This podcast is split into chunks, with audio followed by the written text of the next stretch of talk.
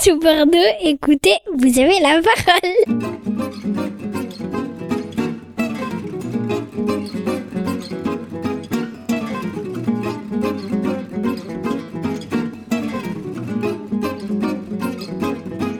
L'initiative créative et solidaire La Mosaïque des âges, animée en collaboration avec la mosaïste d'art Magali Magère, alias Tessae Mosaïque Moderne, a pour objectif de favoriser la vie culturelle et sociale des résidents de la maison de retraite de Saint-Macaire.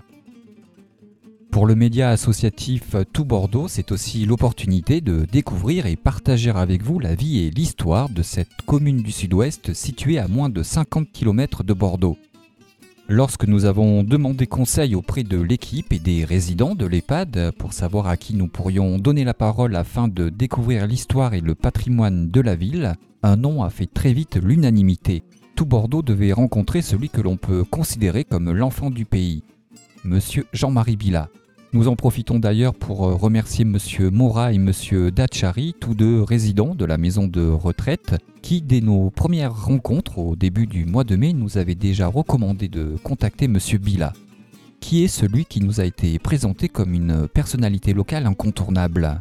Un notable, un guide, un historien, eh bien, Monsieur Bila est un peu tout ça à la fois. Jean-Marie Bila est architecte, enseignant, auteur de l'ouvrage Visiter Saint-Macaire. Il est surtout connu pour avoir été le maire de Saint-Macaire pendant 25 ans de 1983 à 2008. La soixantaine flamboyante, le regard clair, la poignée de main franche pour ce grand gaillard de près de 2 mètres, on peut le dire, Jean-Marie Bila, il en impose. Et lorsque vous lui racontez que pour beaucoup de locaux, les Macariens, il est un sacré personnage, eh bien il vous répond de sa voix de ténor que c'est toujours mieux que d'être un personnage sacré. Entre Jean-Marie Bila et Saint-Macaire, c'est une très longue histoire. Comme tout le monde, l'imprégnation de l'enfance est très importante, quoi. En termes aussi bien euh, de sociabilité que de lieux. On se souvient de tous les lieux. Moi, je me souviens encore d'école maternelle, qui était d'ailleurs dans l'enceinte actuelle la maison de retraite. Mais je n'ai pas conscientisé, évidemment, à cette époque-là. Ce n'est qu'à l'âge de 13 ans, par là, 13-14 ans, par la faveur du lycée, puis à faveur de contraintes familiales qui ont fait que je me suis extériorisé. Je me suis rencontré des personnes âgées qui m'a dit, je vois que tu regardes, euh, j'apprenais le Moyen-Âge. Au lycée, je m'apercevais qu'il y avait des mon- monuments du Moyen-Âge. Et la personne âgée en question me dit Mais petit, viens, je te file l'histoire de Saint-Macaire. L'histoire de Saint-Macaire, ça avait été rédigé au 19e siècle, c'était très chiant. J'ai pas tout compris. Mais j'ai senti qu'il y avait quelque chose d'important toujours. Et donc, on a commencé d'emblée avec un copain à 14 ans. J'avais 14 ans, lui 12 ans, à nettoyer des rues parce que c'était la vieille ville était à l'état de friche. Donc, derrière chez lui, il y avait une rue pavée qui était pleine d'ordures.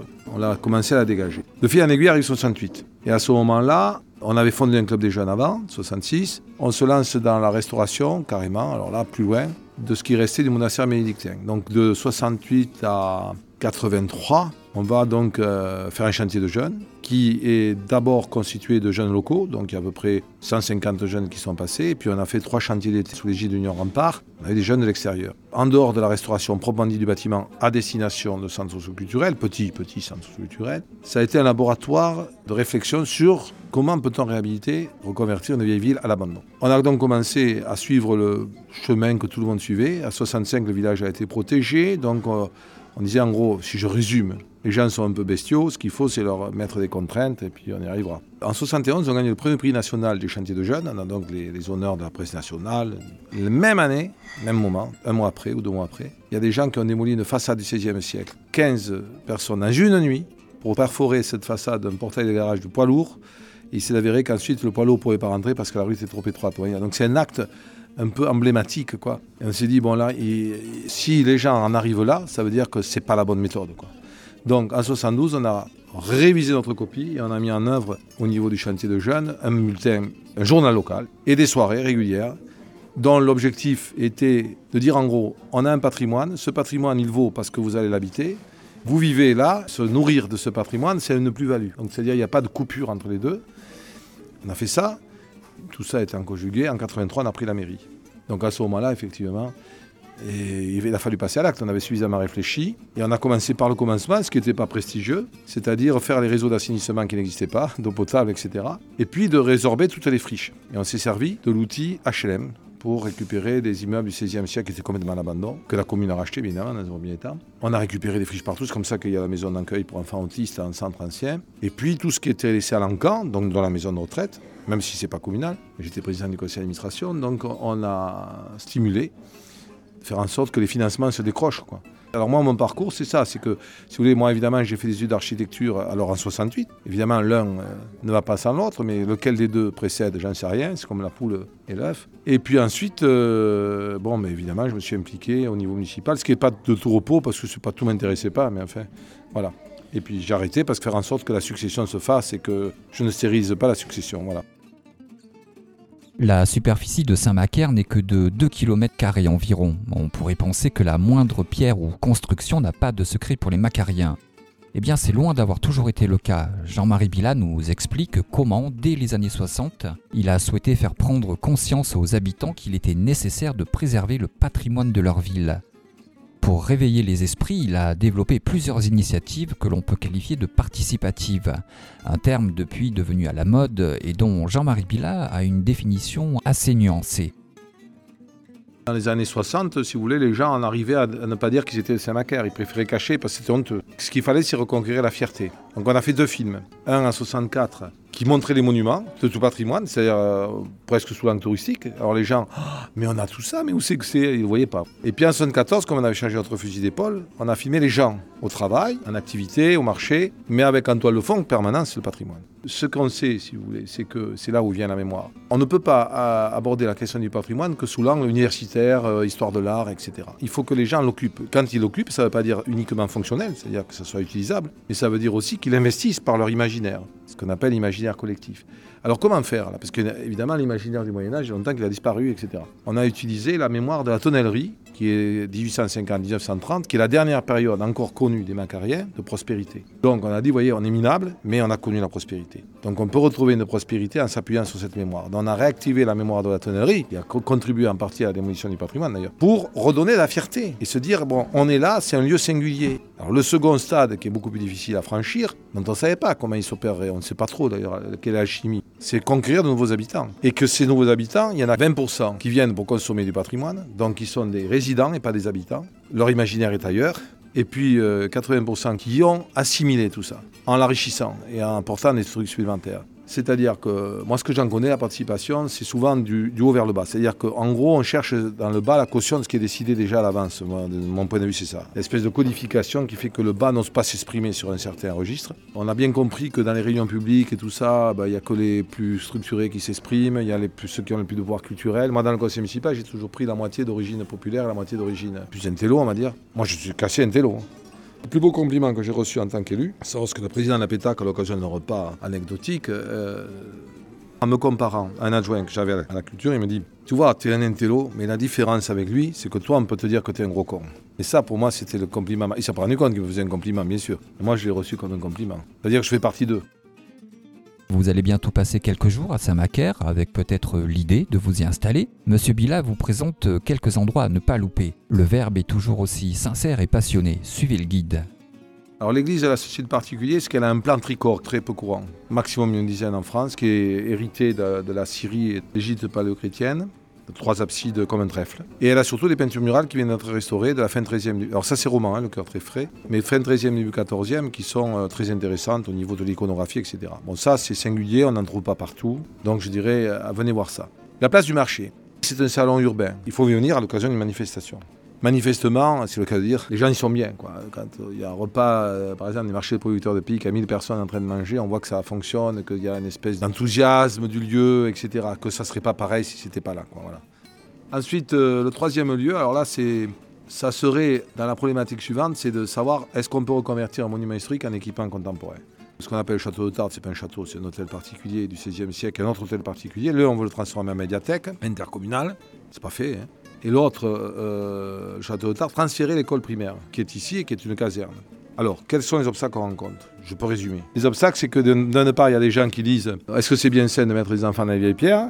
Bon, c'est plutôt les couches populaires. Et puis la théorie fonctionnelle, c'est certains enseignants. Je caricature un peu. Et l'autre, les intellos, ah oui, mais est-ce que c'est pas gaspiller un monument historique que de le donner qu'aux enfants? Est-ce que ça mérite pas mieux? Des artistes, des machins, etc. Voilà. Alors, euh, moi, je dis simplement que les, gosses, plus que tout autre, ont, droit au patrimoine dans la mesure où c'est source d'imaginaire, de fabrication de l'imaginaire. Notre rencontre avec M. Bila s'est déroulée dans les locaux de la maison de retraite de Saint-Macaire, qui, comme de nombreux édifices macariens, a une longue histoire. On peut faire cette histoire de manière assez résumée. Au départ, il y a une chapelle euh, dédiée à Saint-Michel. Saint-Michel terrassant le dragon, le, démon, donc défendant la principale euh, fortifiée. Donc il est tout seul, tout seul cette chapelle. Et il y a un cimetière autour un des cimetières, hein. mais il y a un cimetière que les gens affectionnent parce que c'est hors les murs, certes, mais c'est auprès de Saint-Michel.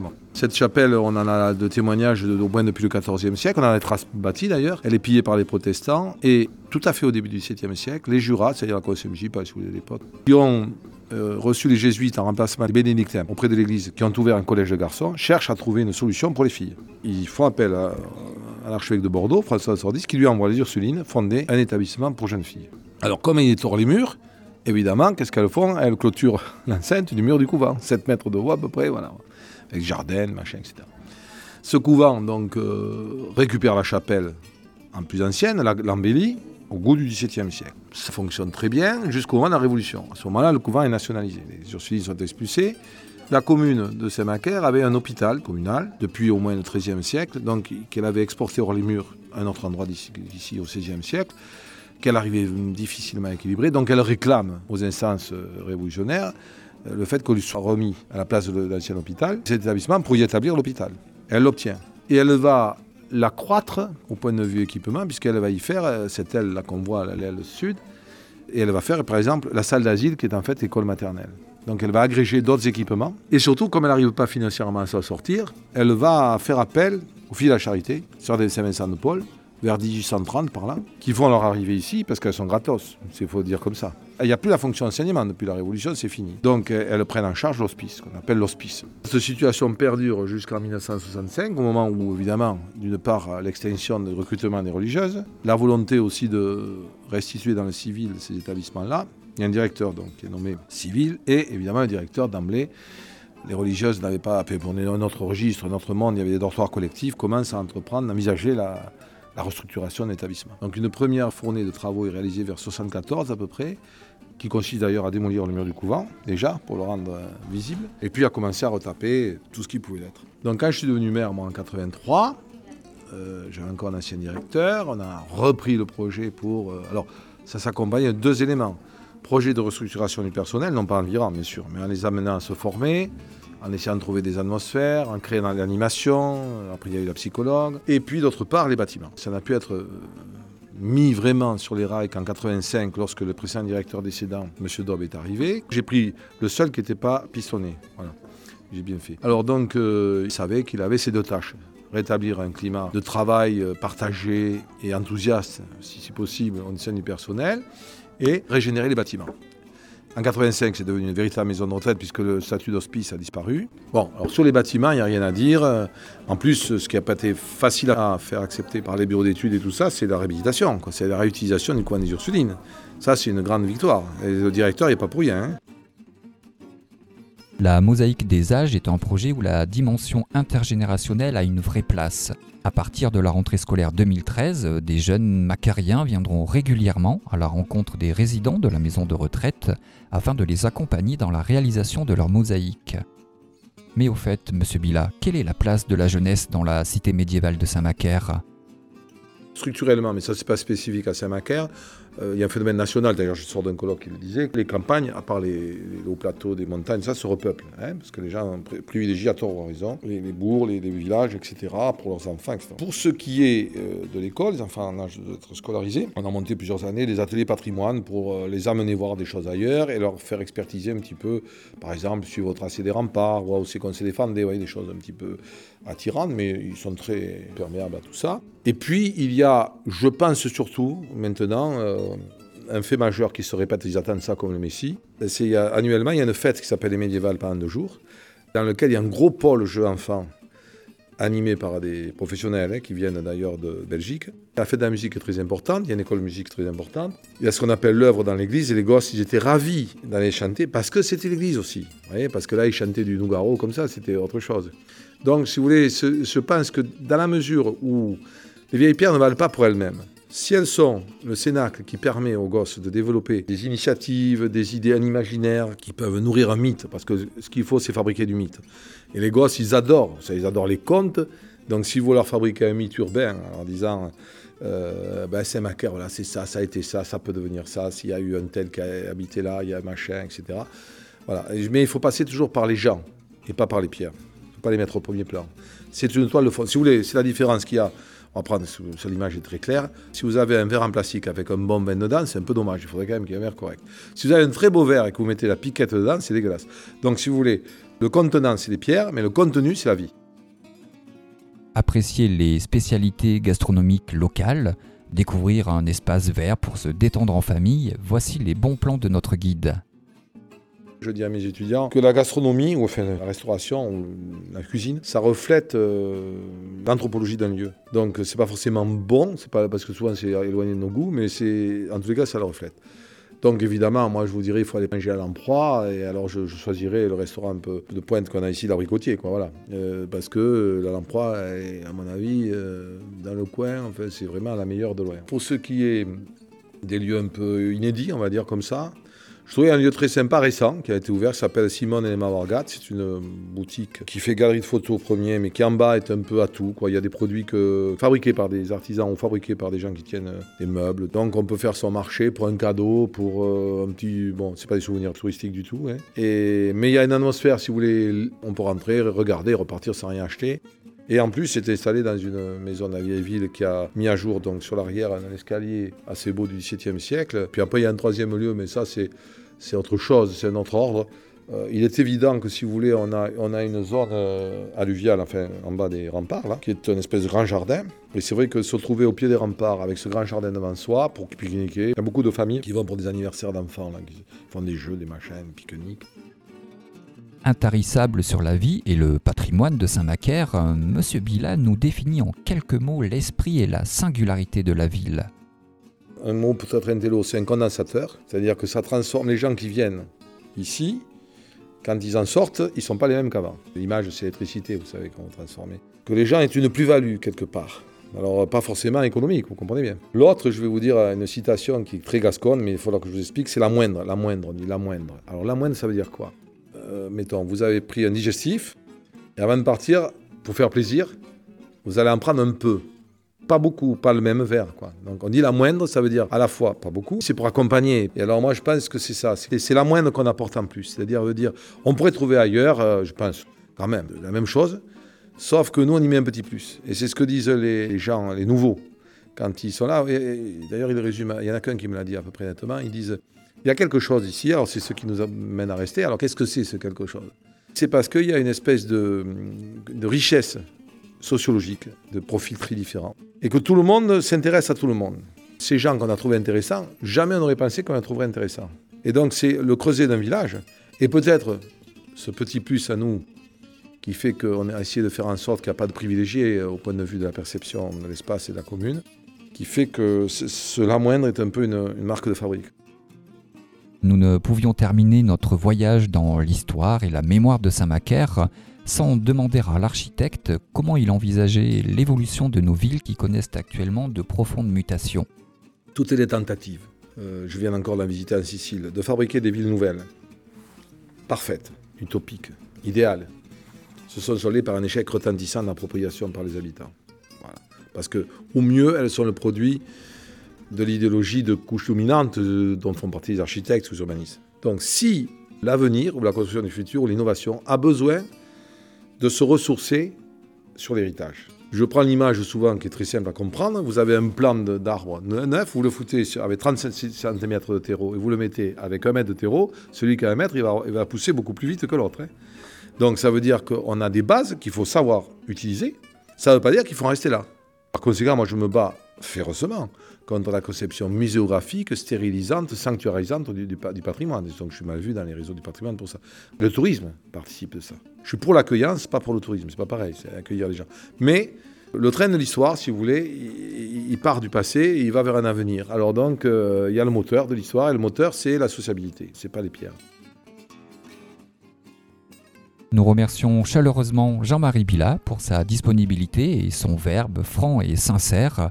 Nous aurons sans doute l'occasion de l'écouter à nouveau d'ici la fin de l'aventure de la mosaïque des âges qui ne fait que commencer. Merci à vous tous, les tout bordeauxnotes, pour votre fidélité et pour vos nombreux témoignages de soutien à l'égard de l'initiative La mosaïque des âges. À très bientôt sur Tout Bordeaux, écoutez